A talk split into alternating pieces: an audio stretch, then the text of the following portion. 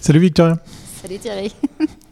Troisième live de cette semaine et euh, c'est pas des moindres parce qu'effectivement c'est une semaine riche en contenu, en diversité, en, en sujet. mais oui, mais oui, mais oui. On va se balader, euh, j'allais dire presque du côté des États-Unis, quoique euh, c'est presque ça, c'est presque ça, avec un très grand nom de l'industrie informatique. Alors si vous avez vu les annonces sur les réseaux sociaux, ben voilà, euh, vous avez déjà le nom en tête de la société. Sinon, ben vous restez tranquillement, vous vous installez, vous avez le droit de lâcher vos commentaires, vos questions, vos likes et surtout aussi vos abonnements parce que nous, ça nous ferait plaisir si effectivement vous étiez plus nombreux à vous abonner aux différentes chaînes. Encore plus nombreux. Voilà, encore plus nombreux parce qu'effectivement, vous êtes plus nombreux à nous suivre sans être abonnés. C'est un petit peu le, le mal du siècle, par exemple, sur les chaînes YouTube. Voilà, vous avez quelques secondes, le temps du générique pour vous rattraper.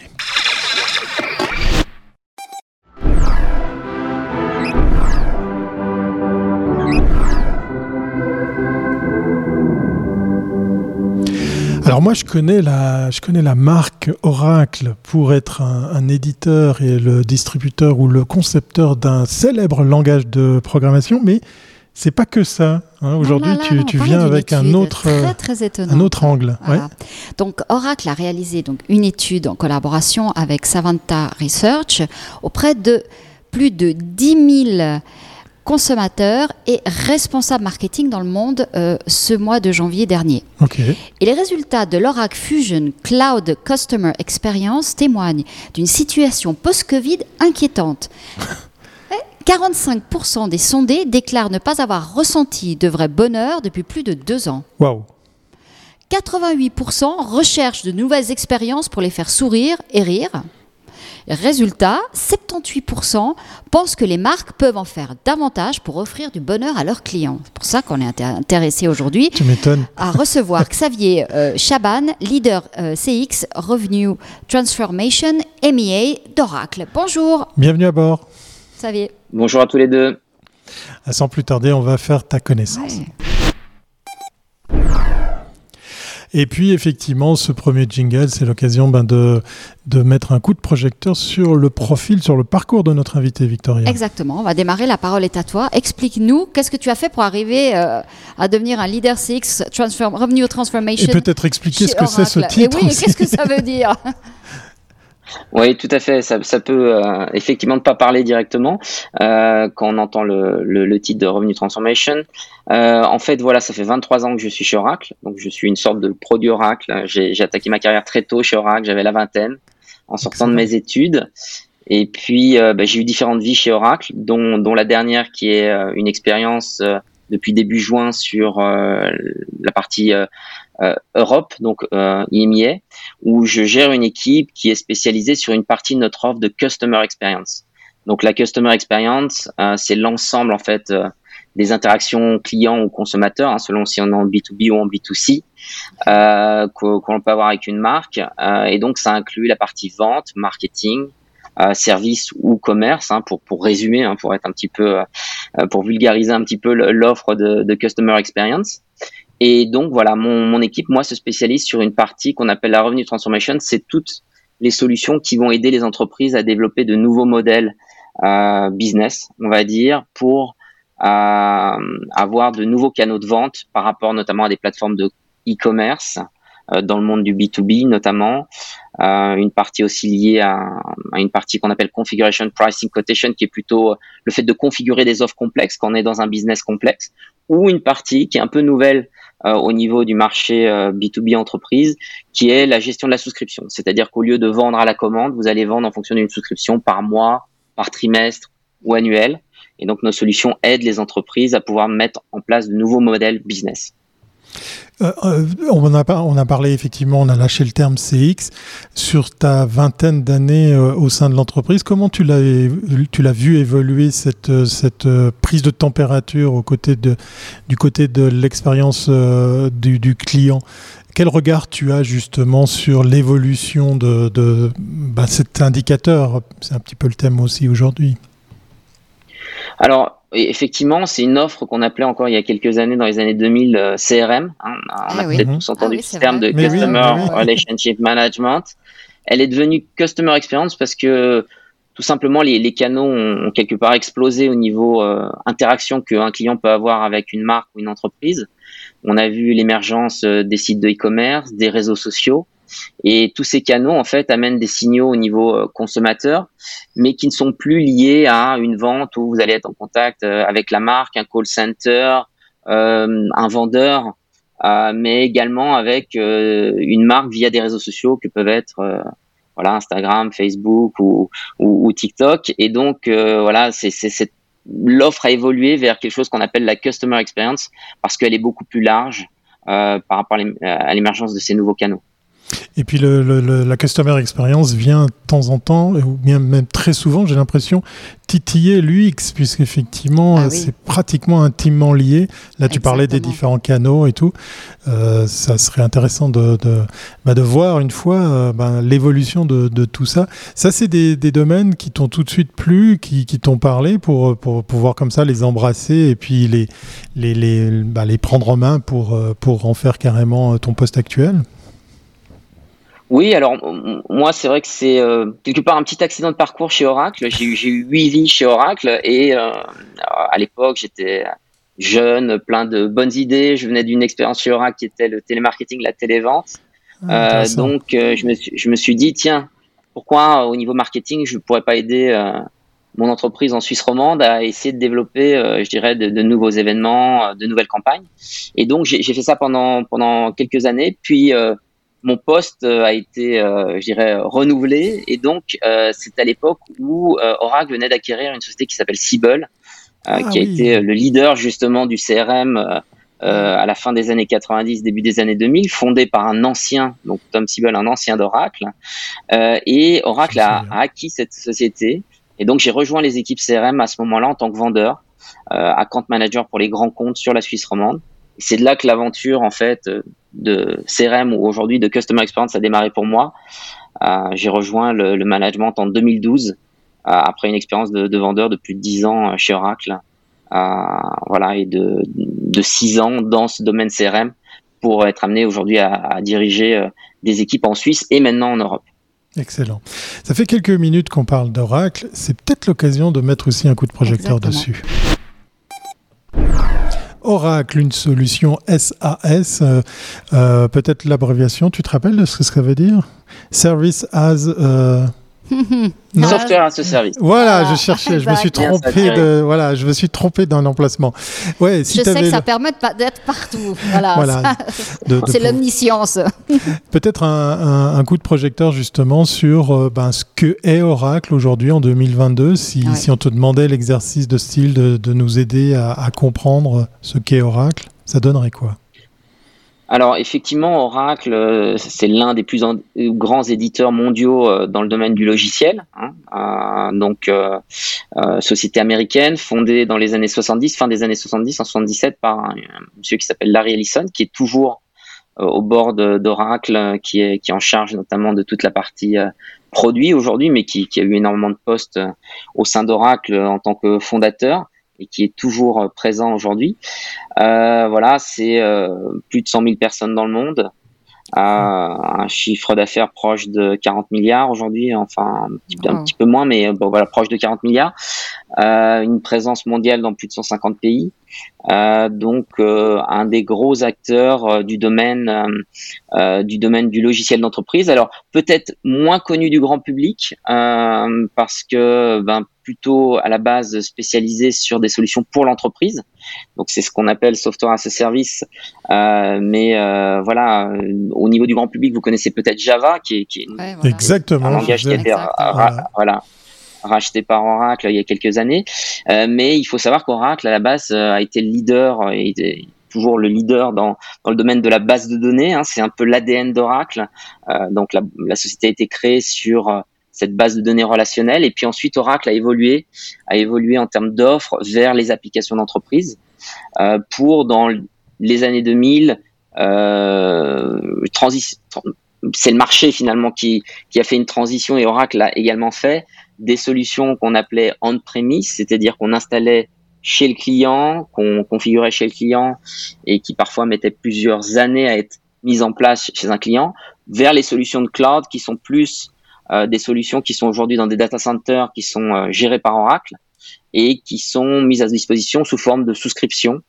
donc voilà, nos clients vont aller souscrire à une offre avec une facturation qui peut être mensuelle, trimestrielle ou annuelle, et vont accéder à un service, à une application métier euh, via Internet. Donc on est vraiment sur quelque chose qui est géré, sécurisé par Oracle et qui est utilisé par les clients pour l'ensemble de leurs forces euh, de vente ou leur force marketing ou, leur euh, customer service, par exemple, si on parle de la customer experience. Donc c'est plutôt des grandes entreprises plutôt que des PME Oui, j'allais poser la question de, savoir quel est le profil type d'une entreprise cliente de, de solutions Oracle. Alors c'est très large parce que Oracle en tant que, société aujourd'hui a une couverture très large. Donc euh, oui, euh, les grands comptes, effectivement, les, grands, les, grandes sociétés, euh, mais également toute une partie petites et moyennes entreprises. On a des offres qui sont très ciblées dans ce mode SaaS justement pour les petites et moyennes entreprises. Vous avez peut-être entendu parler de NetSuite. Hein, qui est un des leaders mondiaux euh, et notamment sur le marché à la base nord-américain, euh, était un, des leaders pour le petit et moyenne entreprise. Et puis après, si on va dans les grands comptes, on a d'autres parties de l'offre qui, elles, sont plus orientées grands comptes.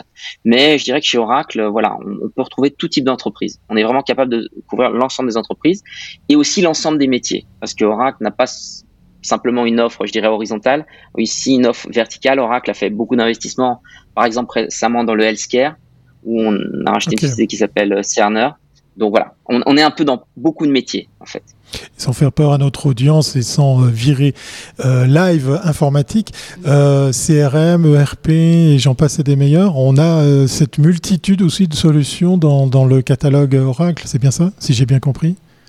Ah, effectivement, il y a des grandes familles dans le domaine de ce qu'on appelle les software as a service, euh, des, applications euh, euh, dans le domaine, dans le monde des applications. Donc, ça va du, de la customer experience dont on parlait, qui est plus effectivement comment connecter avec, comment une marque peut connecter à ses clients, comment une entreprise peut connecter à ses clients.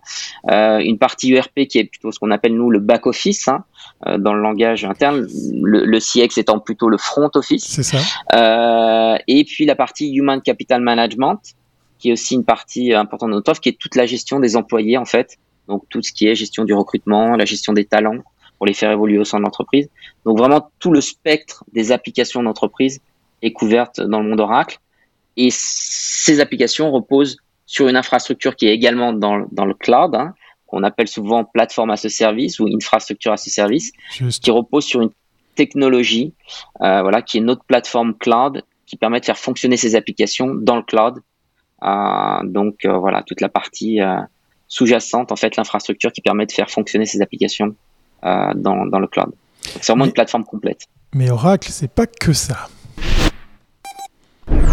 Bah oui, parce que Oracle vient aujourd'hui euh, dans ce Common Mag Live nous parler d'une étude. Alors nous, ça nous a attiré l'attention, ça nous a titillé euh, l'esprit de savoir que Oracle était aussi à l'origine d'études sur, si j'ai bien compris, l'humeur des, l'humeur, le bien-être des clients. Mais là, j'ai envie de dire, vu tout ce que tu viens de nous expliquer, on comprend l'importance euh, réelle de, parce que là, d'une telle avec, étude, hein. avec, vos, avec tous vos outils, vous êtes au plus près du consommateur, et donc on s'aperçoit que l'état d'esprit, alors on le soupçonnait qu'après deux ans de pandémie, les gens n'étaient pas dans un état d'esprit, euh, disons, identique à, 2019, mais on a fait beaucoup d'études sur les adolescents, euh, sur, euh, sur les enfants, voilà, mais pas sur les gens qui travaillent. et là, et, je veux dire, sur, et, là, on voit les forces actives de la société qui sont dans un état assez préoccupant et, et que finalement, les, les marques peuvent peuvent agir aussi sur ce, cet état d'esprit.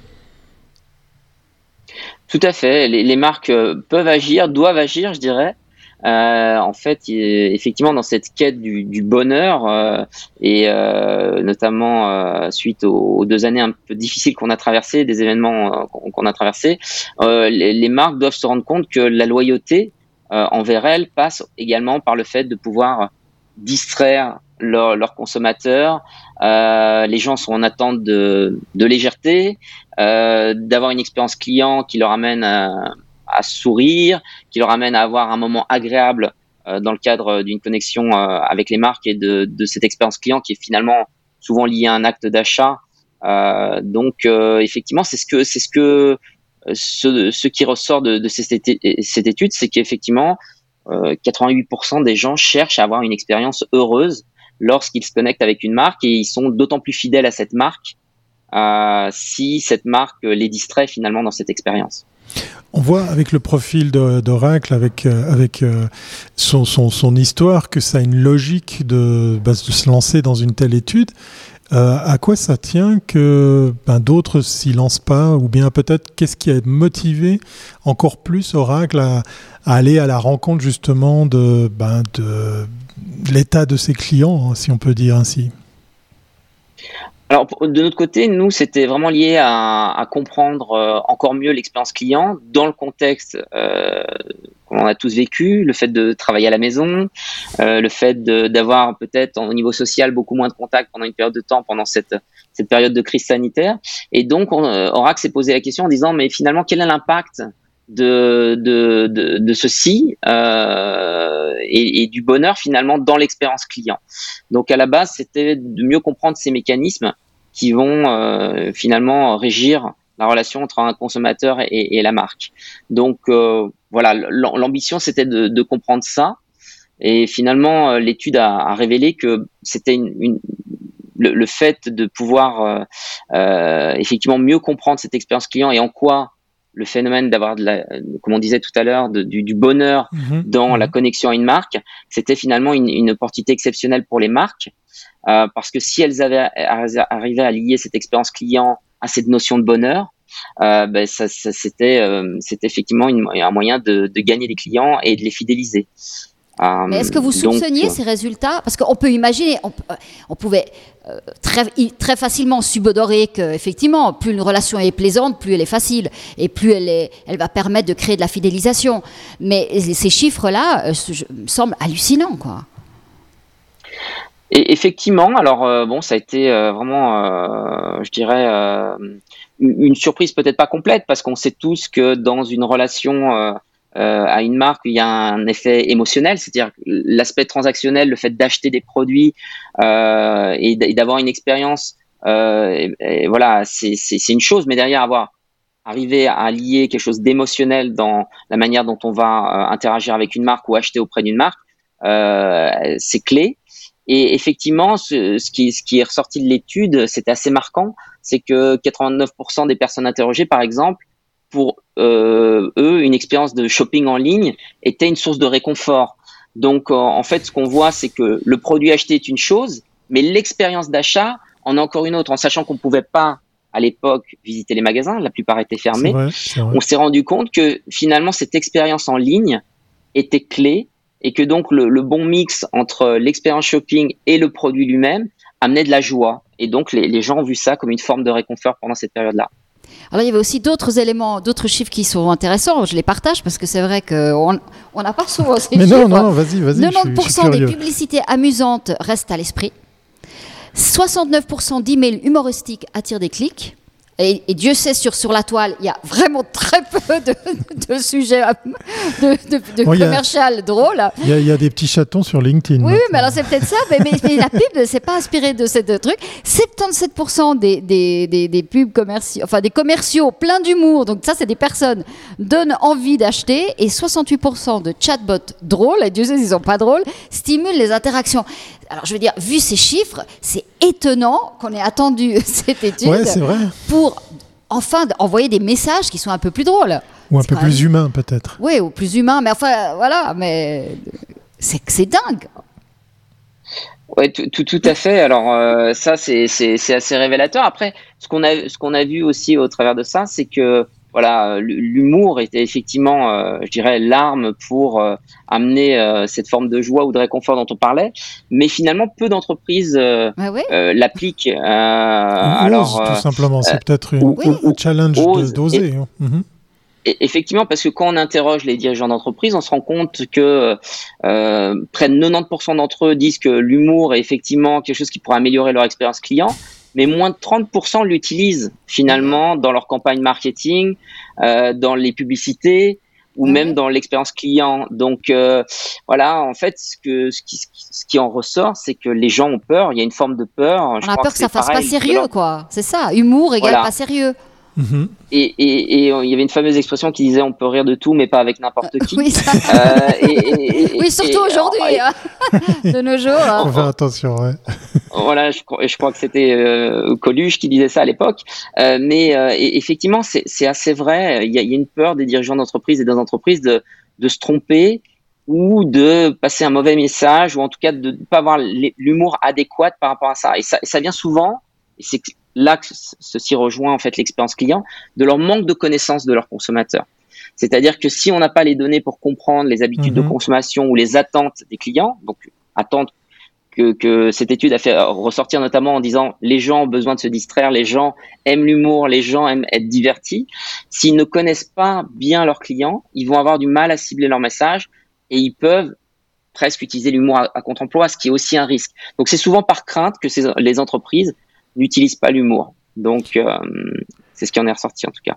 Alors justement, revenons sur cette étude. les clients euh, à qui s'adressait cette étude, est-ce qu'ils étaient assez, euh, comment dire, répartis différemment? Parce que on peut imaginer que peut-être c'est un IT manager qui met en place une solution telle qu'Oracle au sein d'une entreprise qui pourrait se retrouver à répondre à cette étude.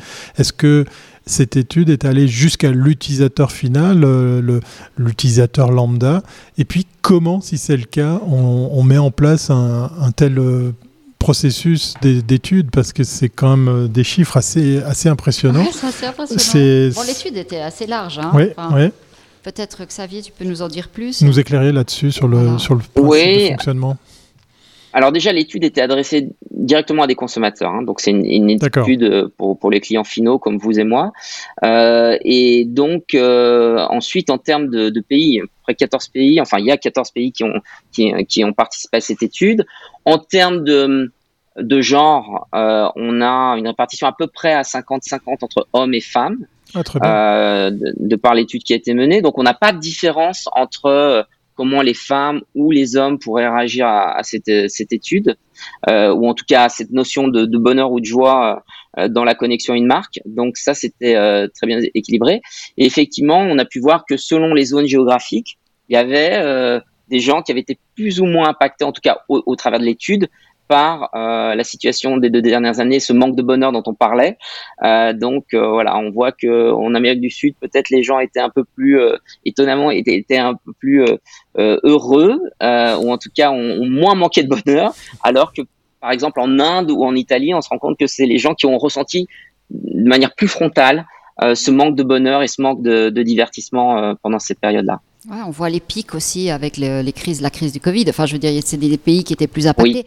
Alors, ce qui est intéressant, c'est de se dire qu'on est déjà, on sort du Covid et on est déjà dans cet état psychologique, euh, disons, très, euh, très vulnérable. Particulier. Et on sait que ce qui nous attend euh, n'est pas de la tarte, parce qu'on pensait qu'après le Covid, on revenait à un monde normal. Or, les épreuves ne font que, on n'est que au début d'une nouvelle série d'épreuves qui vont mettre aussi les gens dans, un contexte économique, disons, euh, difficile. Donc, euh, comment est-ce que euh, on peut anticiper pour les marques, si déjà elles sont face à des consommateurs qui n'ont pas beaucoup le moral, donc qui achèteraient peut-être moins, mais lorsqu'ils auront encore moins d'argent, comment est-ce qu'on fera pour les motiver ça, va être, ça va être une grande question là. Alors, c'est difficile pour moi de, de, de, de, communiquer par rapport à ce qui pourrait se passer, hein, parce que là, on est, on est un peu dans la projection. donc, euh, voilà, je pense que. Voilà. Mais, mais en tout cas, ce qu'on voit, moi, je trouve, c'est que depuis que nous sommes sortis, en fait, de la, de, de, cette situation sanitaire où on a eu plus de flexibilité, où on peut ressortir, où on ne porte plus les masques, euh, que quand même les, les gens ont une, une notion euh, euh bien différente, euh, je dirais, euh, notamment par rapport à, euh, voilà, autour de moi, moi, je vois beaucoup de gens qui sortent, qui ont envie de se divertir. Euh, il y a eu un effet révélateur finalement de cette crise mhm, sanitaire. Mhm. On se rend compte que là, on parlait de l'expérience achat, l'expérience de connexion aux marques. Euh, les, les, gens sont en quête d'expérience. Alors, je, je, vous donne un exemple. Vous voyez que j'ai mon t-shirt Red Bull Racing puisque c'est c'est l'un. Nous sommes le, le, partenaire principal sur la Formule 1 de, euh, de, de Red Bull Racing cette année. Donc l'équipe aura Red Bull Racing. Et finalement, je vous parlais de customer experience tout à l'heure. On, on, a une solution pour gérer la loyauté. Et ce qu'on ce qu'on a mis en place avec Red Bull Racing, avec l'écurie, c'est notamment euh, tout un, toute une solution qu'on a, qui est basée sur la gestion de la loyauté. Hein, qui est au, travers d'une solution d'initiative qui s'appelle The Paddock, euh, qui ah, invite les fans de la marque Red Bull Racing à se connecter à la marque d'une manière un peu différente ou par le biais d'un jeu, ce qu'on appelle la gamification en fait en, anglais. Hein, euh, ils vont gagner des points et ils vont accéder à certains niveaux de loyauté auprès de l'équipe euh, Oracle Red Bull Racing. Et le, la rétribution finalement que l'écurie fait auprès de ses fans en fonction des niveaux et en fonction de comment ils vont communiquer par exemple sur les réseaux sociaux, la manière dont ils vont s'engager dans ces jeux euh, pour passer des paliers, des niveaux de loyauté euh, auprès euh, auprès de la marque, elle va non pas les rétribuer par par exemple ce qu'on voyait beaucoup par le passé, c'était des euh, des, des, des, bons d'achat, euh, quelque chose de monétaire, finalement une récompense monétaire. On va les récompenser par une expérience. Alors ça va être une expérience par exemple sur des contenus exclusifs. Ça peut être une expérience pour connecter avec les pilotes de l'écurie F1 que sont Max Verstappen ou Sergio Perez. Et on va les connecter par exemple en live au moment des qualifications des Grands Prix pour qu'ils puissent parler aux pilotes. Ils vont être sélectionnés en fonction de leur niveau. Euh, on va pouvoir aussi par exemple euh, manière ultime les inviter sur euh, une expérience lors d'un week-end sur un circuit. Donc, et, finalement, ils vont gagner un certain nombre de points en s'exprimant au niveau du forum des fans, au niveau des commentaires qu'ils vont pouvoir faire, au niveau de leur analyse euh, et, et, de leur communication sur les réseaux. Et, et donc, euh, on, on, va vraiment récompenser le fan par l'expérience client. Donc, c'est voilà, c'est une nouvelle forme de loyauté où les marques, en fait, euh, aujourd'hui, cherchent plus à rétribuer leurs clients, non pas de manière monétaire, mais par l'expérience. Et donc, voilà, là, je vous donne l'exemple de Red Bull Racing. On travaille avec énormément de clients dans le monde dans cette gestion de la loyauté qui est qui est voilà, qui, qui, est un peu nouvelle. Effectivement, effectivement. Et du coup, on a un, un petit peu abordé le, le, thème suivant. Ça fait plaisir. C'est dingue comme c'est fluide. J'adore. Et oui, parce que on, on, vient de parler à quelque part de la communication des marques. Là, on vient de, de découvrir le programme de, de, loyauté et on vient de comprendre aussi qu'effectivement, ben Red Bull et Oracle sur une F1, c'est pas par hasard, c'était réfléchi. Bah oui, on l'imagine bien. On n'a pas arrêté cette semaine d'avoir que des exemples. Justement, on voit que les marques aujourd'hui agissent mhm. énormément sur, euh, sur cette. Elles s'impliquent sur le changement, cette transformation que doit avoir la société et qu'elles n'attendent pas euh, que l'État vienne les aider d'une manière ou d'une autre. Elles, vraiment, elles changent le monde de manière beaucoup plus. Elles prennent des initiatives. Elles prennent vraiment des initiatives. On a vu euh, au Cannes mhm. Lions des sujets vraiment très, très intéressants. Il y a toujours la question de, de la diversité culturelle qui fait que dans toutes ces thématiques autour de, l'humour, autour, de l'empathie, évidemment, euh, euh, tu, pas, tu en as parlé avant entre, entre les régions euh, géographiques, évidemment, ce n'est pas tout à fait les mêmes perceptions. Donc lorsqu'on fait des campagnes au niveau mondial, c'est compliqué. Effectivement, il y, a un aspect culturel qui doit être pris en compte. Euh, donc on, voit que par exemple la notion de bonheur est pas perçue de la même manière selon d'un pays à un autre. En tout cas que euh, on, va avoir des, différences, euh, je dirais culturelles à ce niveau-là. Donc ça veut bien dire que les marques doivent connaître effectivement leurs consommateurs en fonction des différents pays.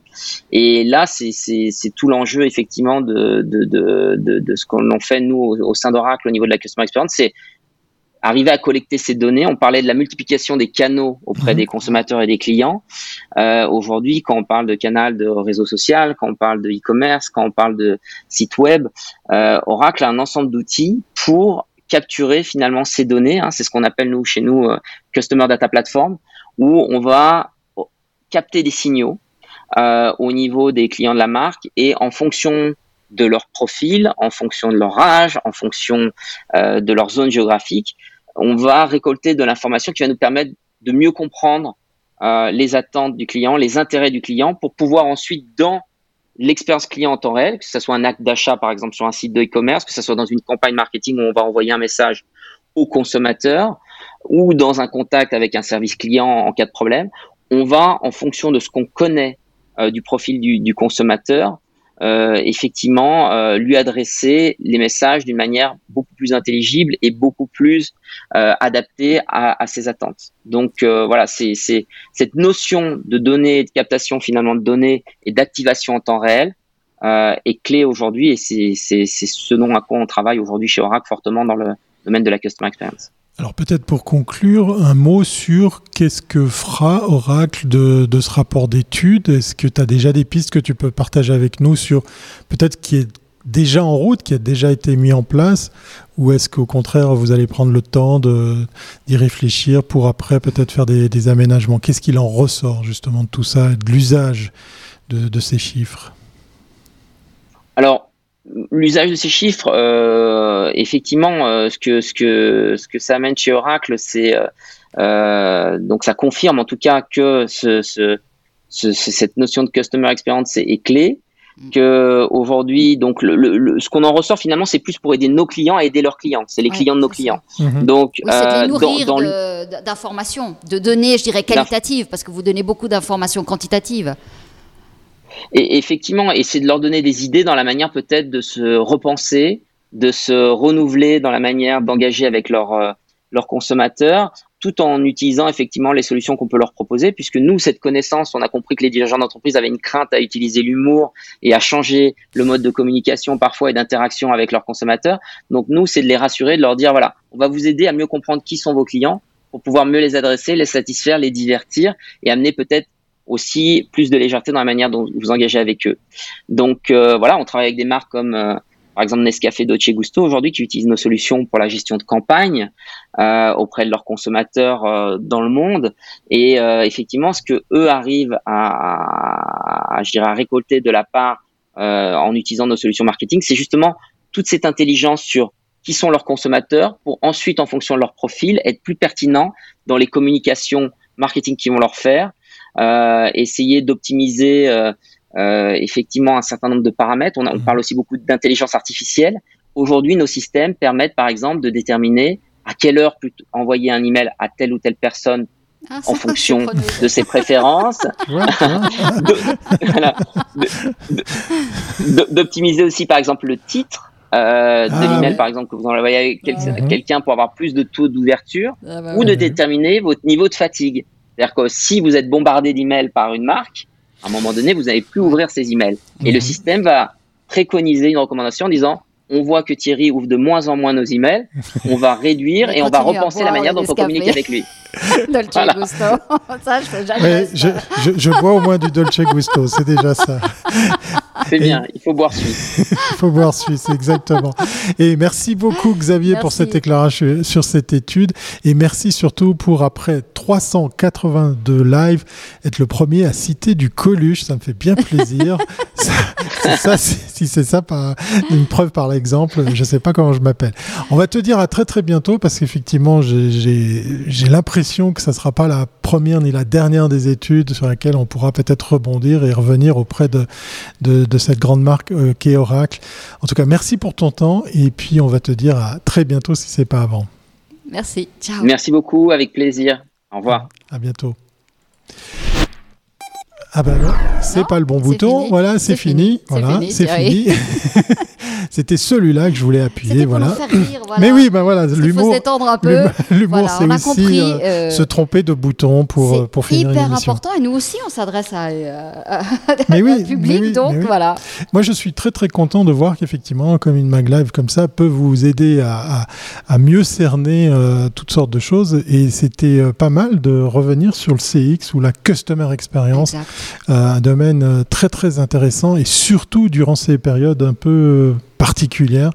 En tout cas, merci à notre invité d'être venu avec ce coup d'éclairage. On va continuer euh, les rencontres avec un prochain live demain, 13h, hein, je crois. Exactement. Mais oui, ça sera l'avant-dernière semaine des lives. Hein. La semaine prochaine, c'est la fin de la saison. Encore 5 lives du lundi au vendredi. Accrochez-vous. Et puis, on reviendra cet été avec euh, toutes sortes de, reviews comme ça sur des épisodes précédents. On vous prépare plein de belles surprises pour la rentrée. Mais on n'en est pas encore là. On se dit demain, 13h. Portez-vous bien. À bientôt. Bye. Ciao.